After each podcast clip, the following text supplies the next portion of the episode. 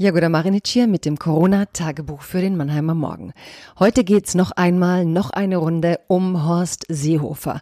Denn eigentlich, wenn man so will, muss man ihm fast ein bisschen dankbar sein, dass er in diesen Zeiten das Thema Meinungsfreiheit und Pressefreiheit nochmal auf diese Art und Weise auf die Agenda gesetzt hat.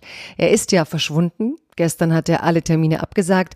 Angela Merkel hat ihm abgeraten von einer Anzeige und doch hat er hiermit eine ziemlich heftige Debatte ins Rollen gebracht. Ich fand es nochmal interessant, historisch nachzuschauen, wer was wie sich je mit ähnlichen Sachen herumgeschlagen hat und da findet man schnell den Autoren Kurt Tucholsky, der mit Soldaten sind Mörder ähnliche Probleme hatte. Drum, liebes Corona-Tagebuch, liebe Zuhörerinnen, ich muss noch einmal über Horst Seehofer schreiben.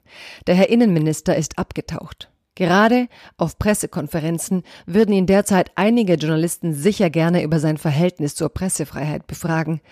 Die angedrohte Anzeige gegen eine Taz-Kolumnistin hat er bislang nicht verwirklicht. Es heißt, Merkel habe ihm von einer Anzeige abgeraten. Schwierig, das Einmaleins der Meinungsfreiheit. Auch Äußerungen wie Soldaten sind Mörder sind durch den Artikel 5 Absatz 1 des Grundgesetzes geschützt. Anfang der 90er gab es zahlreiche Prozesse gegen Pazifisten, die sich mit diesem Satz beispielsweise gegen den Zweiten Golfkrieg positionierten. Der Satz stammt aus der Feder Kurt Tucholskis. Er stand 1931 in der berühmten Weltbühne und wurde noch Jahrzehnte später selbst als Pkw-Aufkleber zur Anzeige gebracht. Es gibt ganze Abhandlungen des Bundesverfassungsgerichts über das Verhältnis von Meinungsfreiheit und Ehrenschutz bei Kollektivurteilen, zum Beispiel über Soldaten.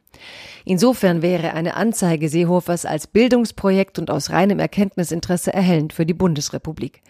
Es gibt ja weit größere Missstände als Texte, über die diskutiert werden muss und die unser aller Kompetenz in Sachen Grundgesetz und Meinungsfreiheit erhöhen könnten. Sieht man sich die Geschichte der Urteile an, lässt sich gelassen sagen, das Vertrauen in den deutschen Rechtsstaat ist hier gerechtfertigt. Selbst Verteidigungsminister Volker Rühe hatte damals mit seiner Forderung nach mehr Ehrenschutz keinen Erfolg.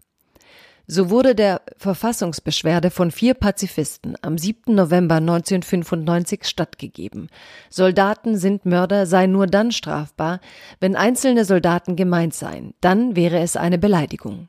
Dieser Satz, ausgesprochen als generelle Kritik am sogenannten Soldatentum, sei jedoch nicht strafbar.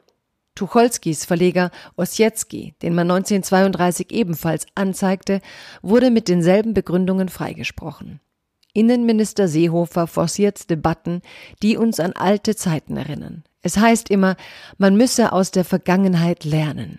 Vielleicht fängt Horst Seehofer in seinen Tagen des Rückzugs ja damit an. Bleiben Sie gesund.